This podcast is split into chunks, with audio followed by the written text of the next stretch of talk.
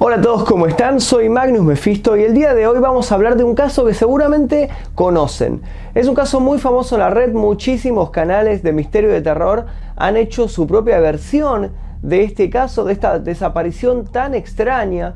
Eh, pero hoy voy a intentar brindarles algunos datos que seguramente no conocían o que tal vez sí, pero voy a intentar ir más allá de todas las investigaciones que ustedes hayan visto o hayan leído eh, espero que les interese este video que estuve armando. Voy a brindarles fotos, voy a brindarles textos, voy a brindarles testimonios de personas que estuvieron con esta mujer antes de su misteriosa desaparición. El día de la fecha les voy a contar el caso de Elisa Lam y el misterio del Hotel Cecil. Antes de comenzar les pido por favor que dejen like en este video si les gustan este tipo de contenido y que se suscriban si es que todavía no lo hicieron. Subo videos de terror y de misterio casi todos los días a este canal. Ahora sí, comencemos. Elisa Lam nació el 31 de abril de 1991 en Vancouver, Columbia Británica, Canadá. Fue hija de un matrimonio de inmigrantes chinos quienes trabajaron duro para darle a su hija una vida decorosa. Elisa se distinguió desde muy pequeña por ser una alumna brillante. Obtuvo muy buenas notas en la escuela y se convirtió en el orgullo de su familia. Tenía una hermana menor con quien siempre llevó una relación protectora. Sentimentalmente, Elisa siempre se definió como una romántica. Su pasatiempo favorito era quedarse en su casa comiendo Nutella y viendo películas de amor. En su cuenta de Instagram publicaba habitualmente imágenes sobre estas sesiones de films. Pero ella no era una solitaria, sino una joven muy extrovertida, que tenía facilidad para hacer amistades muy rápido. Su novio era un joven chino que era compañero suyo de la universidad. La pareja gustaba de ir a cenar y divertirse. Compartían la afición por el cine romántico y además les encantaba tomarse fotografías. Llevaban un buen tiempo saliendo y la relación tenía muchas esperanzas de convertirse en algo más formal. Ya habían hablado en muchas oportunidades sobre vivir juntos, pero Elisa tenía otros planes en mente antes de concretar esto. Ella quería viajar. En el año 2012, Elisa terminó su carrera en la Universidad de Columbia Británica. A su graduación acudieron su familia, su novio y sus amigos cercanos. Estaba radiante y le decía a todos que aquello era el comienzo de una nueva etapa en su vida. Sus padres no cesaban de contarles a todos lo orgullosos que estaban de su hija. Para celebrar, Elisa decidió realizar un viaje. Quería conocer Estados Unidos y para ello hizo todos los preparativos necesarios. Sobre todo, deseaba viajar a California a principios del año 2013. Ella no provenía de una familia rica, así que buscó todos los métodos necesarios para acortar gastos. Uno de estos métodos fue buscar hoteles económicos. Navegó por internet y dio con uno para su estadía en Los Ángeles. Las fotos que vio del lugar le gustaron mucho. Pronto hizo la reserva. Se trataba del Hotel Cecil. Este hotel se encuentra justamente en el centro de Los Ángeles. Se ubica en el número 640 de Main Street. Se trata de un hotel económico de dos estrellas, con capacidad para 600 habitaciones, aunque originalmente estaba preparado para 700. Construido en el año 1927, este hotel fue diseñado para los viajeros de negocios, pero luego ganó reputación como una residencia para viajeros transitorios. El Cecil fue eclipsado rápidamente por hoteles más glamorosos. Situado cerca de Skid Row, comenzó pronto a alquilar habitaciones a largo plazo y a bajo precio. Una política que atrajo a una multitud de personajes siniestros. Cuando llegó la Gran Depresión se convirtió en un hotel de paso, habitualmente frecuentado por traficantes, ladrones y prostitutas. Para los años 50 y 60 el Hotel Cecil fue conocido como el hotel preferido para suicidarse saltando desde la ventana de algunas de las habitaciones. Y sobre todo se le empezó a recordar como escenario de algunos incidentes macabros. Era un sitio conocido por su actividad criminal que incluía asesinatos y suicidios. La noche del 8 al 9 de enero de 1947, este hotel fue elegido por Elizabeth Short, más conocida como la Dalia Negra, antes de ser capturada por su misterioso asesino, quien la torturaría y mataría la semana siguiente. Nunca se supo a quién visitó aquella noche, pero varios huéspedes y trabajadores del hotel aseguran haberla visto caminando por los pasillos del lugar. El 22 de octubre de 1954, Helen Gurney, una mujer de 50 años, saltó desde una ventana del séptimo piso, aterrizando en la marquesina del hotel. Murió en el acto. Nunca se supo la razón de su suicidio. Se había registrado justamente una semana antes bajo el nombre falso de Margaret Brown. El 11 de febrero de 1962, Julia Moore saltó desde la ventana de su habitación situada en el octavo piso. Moore dejó detrás un billete de autobús para St. Louis, 59 centavos y una libreta de cuenta bancaria en Illinois que mostraba un saldo favorable de 1.800 dólares. Las causas de su suicidio nunca fueron esclarecidas.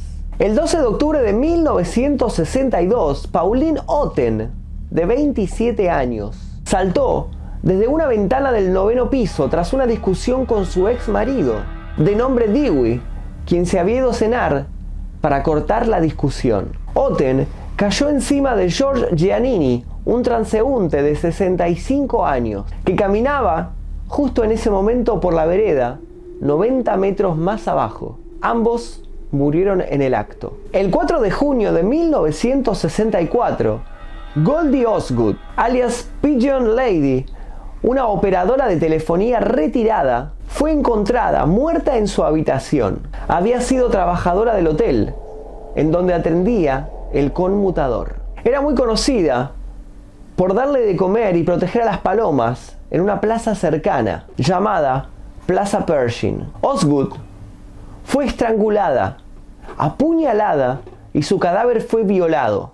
Su habitación fue registrada y desordenada por su asesino. Muy cerca de ahí se encontró una gorra de los Dodgers que ella siempre usaba y una bolsa de papel llena de semillas para alimentar a las palomas. Muy poco tiempo después, Jacques B. Illinger, un hombre de 29 años, fue visto caminando por Plaza Pershing con la ropa llena de sangre. Fue arrestado, pero no se pudo probar su vinculación con el homicidio por lo que fue liberado. Al día siguiente de su muerte, los amigos de Goldie se reunieron en Plaza Pershing para manifestar su dolor. Jean Rosenstein, una enfermera jubilada, le dijo a un reportero, estábamos todos sus amigos, todos nosotros aquí en la plaza. Estaba parada aquí en la mañana pensando en lo que había pasado, cuando alguien nos sugirió que debíamos conseguir algunas flores. Nadie tiene mucho dinero por aquí, pero de repente todo el mundo empezó a darme lo que podía. Solo queríamos que ella supiera que la recordamos. El crimen nunca fue resuelto. El Hotel Cecil fue la residencia de al menos dos asesinos en serie. El primero fue Richard Ramírez, el merodeador nocturno, quien vivió allí un corto periodo en 1985. Él vivía en la última planta y pagaba 14 dólares por día. Mientras estuvo alojado allí, mató a varias mujeres. Luego simplemente se deshacía de la ropa ensangrentada, tirándola en el contenedor de basura, ubicado en la parte trasera del lugar. El segundo fue Jack Unterweger, el estrangulador de Viena, quien se hospedó allí en 1991 durante su visita a Estados Unidos. En ese tiempo, Unterweger pasaba el día en compañía de policías y agentes del FBI y por la noche se dedicaba a asesinar prostitutas mató a al menos tres mientras se hospedó allí. Él estaba viviendo en el Hotel Cecil como una especie de macabro homenaje a Richard Ramírez. Este pasado oscuro del Hotel Cecil le hizo ganar un lugar en las guías turísticas de Los Ángeles. Este es el lugar en donde se hospedan todos los asesinos en serie, decía el guía turístico Richard Chave. Él y su esposa Kim Cooper realizan un tour de crímenes verdaderos y rarezas en Los Ángeles. Y el Hotel Cecil es una parada obligada, aún dentro de los estándares de una ciudad tan violenta.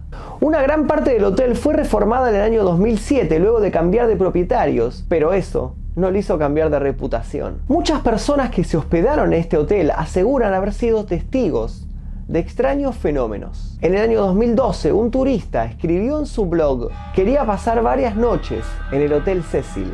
Una de las noches, estaba en mi habitación y desperté con la sensación de que estaba siendo estrangulado. Estaba bañado en sudor frío y no podía moverme ni pedir ayuda. Literalmente pensé que iba a morir en ese cuarto. Al final pude moverme. Salí corriendo de la habitación y bajé al recibidor en donde se encontraba la recepcionista del turno nocturno. Después de recuperar el aliento, le dije a la empleada lo que había sucedido. La recepcionista me dijo que una telefonista del hotel, Goldie Osgood, había sido asesinada en ese cuarto. No dormí ninguna noche más en esa habitación. A ese lugar llegó Elisa Lam el 28 de enero de 2013. Había arribado a San Diego dos días antes, el 26 de enero, para conocer esa ciudad. Luego se fue a Los Ángeles y se hospedó en el Hotel Cecil. Pagó su estancia y dijo que desocuparía su habitación el día primero de febrero. Mencionó que después pretendía viajar a Santa Cruz. Tras instalarse en un cuarto del noveno piso, llamó a sus padres y después comió algo, descansó un poco y luego Salió a recorrer la ciudad. Estaba feliz. Muchos huéspedes se cruzaron con Elisa durante su estancia allí. Todos la recordarían como una chica amable, alegre y ansiosa por conocer la ciudad. También los empleados del hotel se referirían a ella en términos elogiosos. Elisa paseó sola por Los Ángeles, usando siempre el transporte público. Desde su llegada a Estados Unidos, llamaba a sus padres diariamente. Muchos asegurarían que otro huésped, un cantante de una banda de death metal llamada Morbid, estaba en este hotel en las mismas fechas. Morbid se había hospedado en el Cecil durante el año 2010 para hacer algunas tomas para un videoclip. En este video, una mujer hospedada en el hotel es perseguida y luego asesinada. También filmó tomas en su habitación asegurando que había fuerzas paranormales allí dentro. Curiosamente, se trataba del mismo cuarto que Elisa ocuparía tres años después, en el noveno piso. Morbid posteó varias fotografías tomadas en ese cuarto, en donde vestía una campera negra con un gorro, similar a una capucha. En una de las fotografías, él está sosteniendo su guitarra. En la otra, está apuntando a la cámara con una escopeta de caño recortado. El primer evento extraño sucedió la tarde del 31 de enero. Algunos huéspedes y personal del hotel vieron a Elisa en la recepción. Uno de ellos testificaría que le pareció verla hablando con un extraño vestido completamente de negro. En ese momento no parecía ocurrirle nada anormal. Nunca volvieron a verla con vida. La última fotografía que Elisa Lam hizo en su vida es una selfie. La tomó con su cámara de fotos digital de color azul se paró frente al espejo del baño de su habitación y la sacó de manera que la cámara tapara su rostro de forma intencional. La tomó completamente sin flash, tan solo utilizando la luz que había en ese momento en el baño. Vestía pantalones oscuros, una blusa de color rojo con cuadros azules y en la muñeca derecha llevaba su reloj de pulsera. Con esa mano sujetaba la cámara, mientras la mano izquierda quedaba extendida a un costado del cuerpo. Lo más inquietante de esta imagen es que está utilizando una campera negra con un gorro, similar a una capucha. Una vestimenta muy parecida a la que utiliza Morbid en la foto que se sacó en esa misma habitación tres años antes.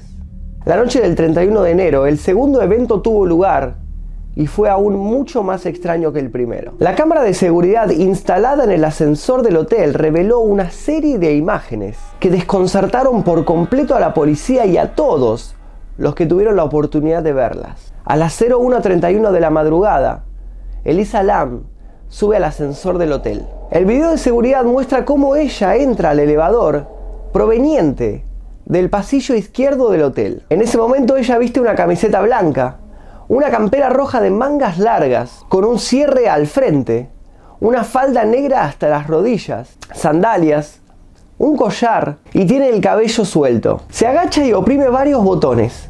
Luego se levanta y espera que algo suceda. Parece escuchar algo, así que se acerca a la puerta del elevador. Se inclina para asomar la cabeza y voltea rápidamente, primero hacia el lado derecho y después hacia el lado izquierdo del pasillo. Y vuelve a meterse enseguida como si temiera que alguien la viera. Para entonces, su expresión es de temor. Retrocede con las manos agarradas en el regazo hasta pegarse con la pared derecha del cubo, sin dejar de mirar hacia la puerta abierta. Luego da un paso y se refugia en el rincón del elevador, junto a los botones, como si esperase que si alguien se asomara, no la viera. En todos estos actos solo han transcurrido 30 segundos. Después de unos segundos, Elisa da un paso a la derecha y se asoma al lado derecho del pasillo. Se anima a dar un paso afuera, volteando ahora hacia la izquierda. Y luego, con un pequeño salto, sale ahora del ascensor. No ha soltado sus manos, que siguen sobre su regazo. Sin dejar de vigilar, da un paso hacia la izquierda y luego un paso hacia atrás. Con lo que vuelve a entrar al ascensor, cuya puerta permanecerá abierta todo el tiempo. Luego da un paso al frente, saliendo al pasillo de nuevo. Y un paso a la izquierda, quedando a un lado de la puerta. Y casi fuera del alcance de la cámara de seguridad. Se ha cumplido ya un minuto. Elisa se queda allí parada unos segundos, expectante. Luego suelta sus manos y su brazo derecho se ve colgando, como si se hubiera relajado al ver que no hay nadie. Se ve tan solo una parte suya. Luego alza el brazo derecho y ejecuta un movimiento que parece un saludo. También parece estar acomodándose el cabello. Se queda allí varios segundos y luego entra de nuevo al ascensor, esta vez dando la espalda al pasillo. La cámara la vuelve a tomar completa y se revela que el movimiento se debió a que se llevó ambas manos a la cabeza, como si estuviese desesperada y se hubiese tirado de los cabellos. Al entrar, retira las manos de la cabeza y las deja en el aire, como si se encontrase harta de algo. Ha pasado un minuto y medio desde que entró al elevador. Al entrar nuevamente, se apoya en el marco de la puerta con ambas manos. Luego, vuelve a inclinarse sobre los botones. Al parecer, esta vez los oprime todos. La puerta sigue sin cerrarse.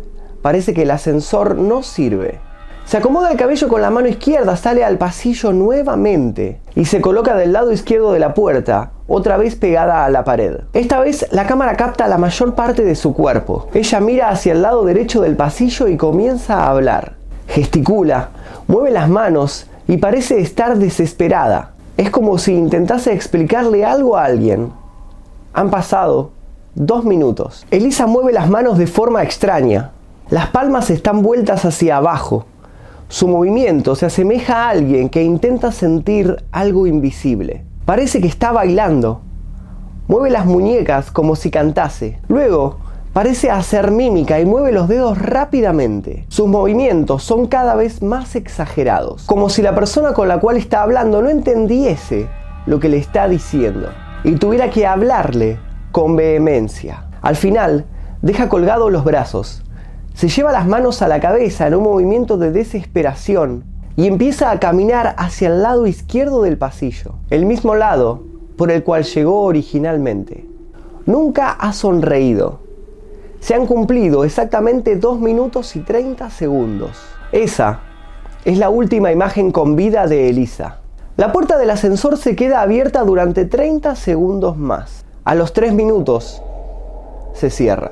15 segundos después se abre en otro piso muy similar al que estaba abierto unos segundos antes. Permanece allí 5 segundos y luego se cierra de nuevo. Pasan 15 segundos más y se abre en otro piso, donde se ve una pared roja con blanco y un travesaño de madera. Tras unos segundos, la puerta se cierra de nuevo. Reconstruir lo que ocurrió después es un misterio que todavía no ha podido ser resuelto. Este es el tercer evento extraño de aquella jornada y es el que desembocó en una tragedia. Nadie volvió a cruzarse con Elisa, pero se sabe que después del episodio del ascensor, de alguna manera, ella se las arregló para llegar a la azotea del hotel. Tuvo que hacerlo por las escaleras, ya que no volvió a subirse al ascensor. De hecho, alguien debió haberla guiado, ya que se trata de un área que los huéspedes no pueden ver habitualmente. Al llegar allí, De alguna forma, la puerta fue abierta sin que se activasen las alarmas de seguridad que el hotel tiene puestas. Según las normas de seguridad de Los Ángeles, es ilegal cerrar las puertas de la terraza de un hotel de gran altura, pero la alarma de seguridad puesta en esta puerta requería de una llave especial para desactivarse. Para entrar en la zona en donde están los tanques de agua, el sistema de alarmas tendría que haber sonado continuamente hasta ser apagado. Sin embargo, la alarma nunca sonó. Revisada con posteridad, se determinó que esa noche la alarma estaba funcionando perfectamente y además estaba activada. Por otra parte, el área de la azotea es muy amplia. Era de madrugada, por lo cual estaba todo muy oscuro. No era fácil moverse por allí. Menos para alguien que nunca había estado en aquel sitio. No se sabe qué más ocurrió y no existen indicios al respecto. Pero Elisa fue subida hasta el lugar en donde se encuentran los tanques de aguas que surten a todo el hotel. Ninguno de los tanques tiene puesta una escalerilla y es necesario llevar una para trepar hasta allí porque miden más de 3 metros de altura. Elisa Lam terminó metida en el tanque ubicado en el rincón, el de más difícil acceso estaba lleno de agua a tres cuartas partes de su capacidad. Todos los tanques tienen una tapa metálica sin bisagras que hay que desmontar, poner a un lado y volver a colocar después. Además, la abertura de la entrada es muy estrecha, lo que dificulta que una persona pueda meterse sola allí. Incluso alguien con una complexión delgada como Elisa. Después de que estuvo dentro, alguien volvió a colocar la tapa. La chica murió ahogada dentro del tanque de agua aquella noche y no se sabe si estaba consciente o inconsciente. Bernard Díaz, un hombre de 89 años que ha vivido en el Hotel Cecil durante 33 años, afirmó que escuchó un golpe muy fuerte en la terraza la noche que Elisa Lam desapareció. También dijo que hubo una misteriosa inundación en su cuarto esa noche. Cuando comuniqué lo sucedido a la recepción, me dijeron que no había ninguna obstrucción en las cañerías, declaró Díaz a los medios de comunicación. Cuando al día siguiente Elisa no se comunicó con sus padres, ellos intentaron localizarla, pero todo fue inútil. Los administradores del hotel, al ver que ella no había registrado su salida, decidieron vaciar su habitación y guardar las cosas en la recepción por si regresaba. Recordaban que la chica había mencionado que viajaría a Santa Cruz y supusieron que habría adelantado su viaje, olvidándose de avisar al hotel que regresaría unos días después. Cuando pasaron dos días sin ninguna noticia, sus padres angustiados viajaron a los Estados Unidos. Los acompañó la hermana menor de Elisa. Acudieron a la policía de Los Ángeles y los policías de inmediato fueron a investigar el hotel. Entre las cosas de la chica hallaron la cámara fotográfica con su foto final y la administración les dio una copia del video de seguridad del ascensor. Al ver el video de vigilancia, los investigadores supusieron que Elisa estaba bajo la influencia de alguna droga o tal vez de alcohol. También pensaron que posiblemente ella era esquizofrénica y había olvidado tomar sus medicamentos. Pero sus padres desmintieron ambas versiones. Elisa no padecía ninguna enfermedad física ni mental. No bebía y nunca había consumido drogas. Al ver la noticia de la desaparición en Internet, un estudiante de Shanghái dijo que lo más probable es que el cadáver de Elisa Lam estuviese alojado dentro de uno de los depósitos de agua del hotel. Pero nadie le hizo caso. Los días pasaron sin que hubiese nuevas pistas sobre la extraña desaparición. El video de seguridad y las fotografías de la cámara fueron analizados una y otra vez. Mientras tanto, en el Hotel Cecil, los huéspedes comenzaron a notar algo extraño. El agua que salía de las llaves estaba turbia. Durante 19 días, muchas personas se bañaron, se lavaron los dientes y bebieron agua proveniente de la canilla que estaba en el tanque de agua en donde flotaba el cadáver descompuesto de Elisa Lam. El agua también fue utilizada para preparar comida y lavar los platos. Muchos se quejaron a la recepción diciendo que el agua tenía mal olor, que tenía un color verdoso o negruzco, que tenía mal gusto y además estaba llena de sedimento. Luego de eso la presión del agua bajó y ya casi no salía. A causa de las quejas, los administradores decidieron hacer algo. El 19 de febrero, un trabajador de mantenimiento decidió subir a la terraza para revisar los tanques. En los tres primeros no encontró nada anormal. Cuando finalmente abrió el último, el espantoso olor lo impactó de lleno. El agua presentaba un color oscuro y estaba cubierta por una nata verdosa. El trabajador abrió el tapón para vaciar el tanque de agua y poder así lavarlo, y fue entonces cuando apareció el cadáver de Elisa Lam. La policía llegó al poco tiempo, pero tuvieron que llamar a los bomberos para que extrajeran el cuerpo. Sin embargo, ninguno de ellos pudo pasar a través de la estrecha apertura en la tapa. Se sorprendían inclusive de que una persona hubiese cabido por allí. Varios helicópteros sobrevolaban el área. La noticia del hallazgo de un cuerpo en un tanque de agua se ha filtrado y los medios de comunicación llegaron en tropel. La mala fama del Hotel Cecil otra vez cobraba auge. Por más que se esforzaron los bomberos no lograron extraer el cuerpo, así que tuvieron que abrir un agujero en la base del enorme tanque. Solo de esa forma el cadáver pudo ser sacado. Tras ser trasladado al servicio forense, se descubrió que se trataba de Elisa Lam. La autopsia reveló que había muerto ahogada. También concluyó que Elisa no había consumido alcohol, drogas ni medicamentos antes de morir. No tenía heridas defensivas, aunque sí algunas abrasiones producidas al introducirse al tanque mediante la pequeña abertura en la tapa. Los forenses afirmaron, sin embargo, que el examen no fue concluyente debido al mal estado del cuerpo. Sabina y Michael Bogg, una pareja británica que pasó ocho días en el hotel, dijo, la ducha era horrible. Cuando abría la llave, el agua era negra y apestaba los primeros segundos y luego volvía a la normalidad. Además, el agua del grifo sabía horrible. Era un sabor dulzón y desagradable, con gusto a podrido. Era como beber agua de una alcantarilla. No puedo describirlo, dijo Sabina. Conocer lo que ocurrió con el agua me hace sentir mal. Te hace sentir enfermo físicamente, pero aún peor psicológicamente, dijo Michael Bob. Nuevos huéspedes siguieron entrando al Hotel Cecil en las primeras horas luego de que los bomberos retiraran el cadáver de Elisa Lam.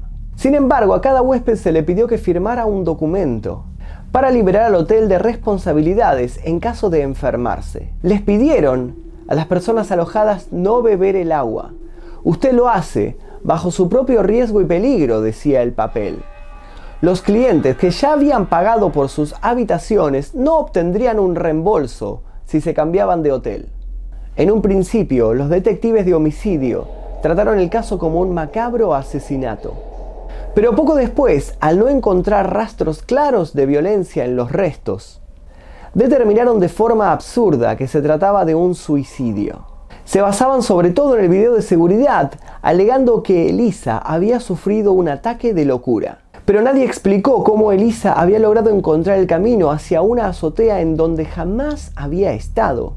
Llegar hasta allí, abrir la puerta sin activar la alarma, caminar en la oscuridad sin tropezarse, sin caer o sin golpearse con algo, subir hasta los enormes tanques de agua, abrir la tapa, meterse a través del estrecho agujero y después volver a colocar la tapa desde dentro, lo que era imposible debido a la cantidad de agua que había dentro del tanque en ese momento y las características y peso de la enorme tapa metálica. Tampoco explicaron por qué razón una chica como Elisa querría suicidarse, cuando al día siguiente ella iba a continuar su viaje. No dejó ninguna nota de suicidio, no estaba deprimida. Nadie notó algo extraño en su comportamiento y había acordado llamar a sus padres al día siguiente. Su novio, que estaba en Canadá, tampoco había notado nada raro.